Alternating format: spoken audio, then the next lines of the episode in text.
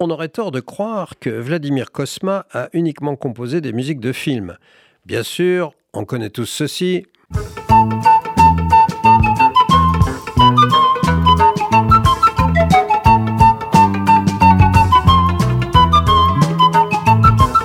Vous avez tous reconnu le grand blond, et on connaît aussi tous cela.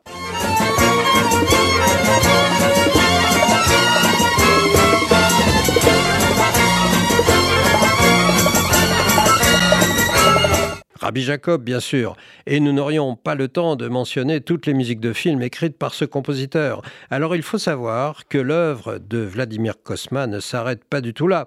Ce compositeur est né en 1940 à Bucarest au sein d'une famille juive musicienne. Son père, pianiste, chef d'orchestre, le nomme Vladimir par amour pour la culture française.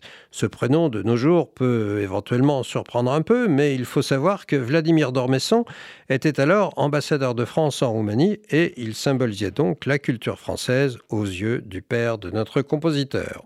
Après avoir étudié le violon et la composition à Bucarest, il arrive à Paris en 1963.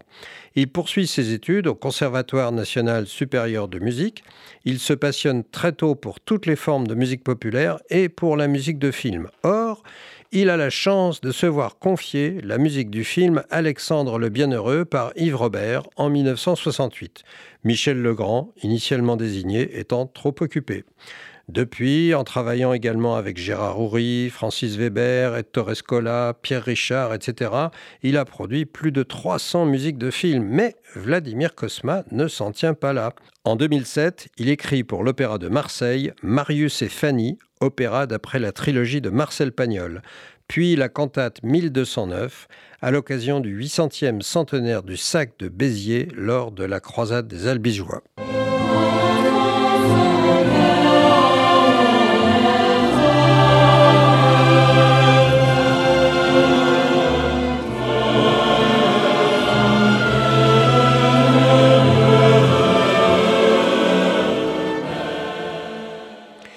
Il se consacre également à la direction d'orchestre avec de grands orchestres symphoniques et des solistes prestigieux tels que Ivry Gitlis ou Vadim Repin. Il se produit en concert au Grand Rex avec quelques-unes de ses musiques de films les plus connues, cette salle étant devenue sa salle parisienne fétiche. Fin 2022, il a publié ses mémoires.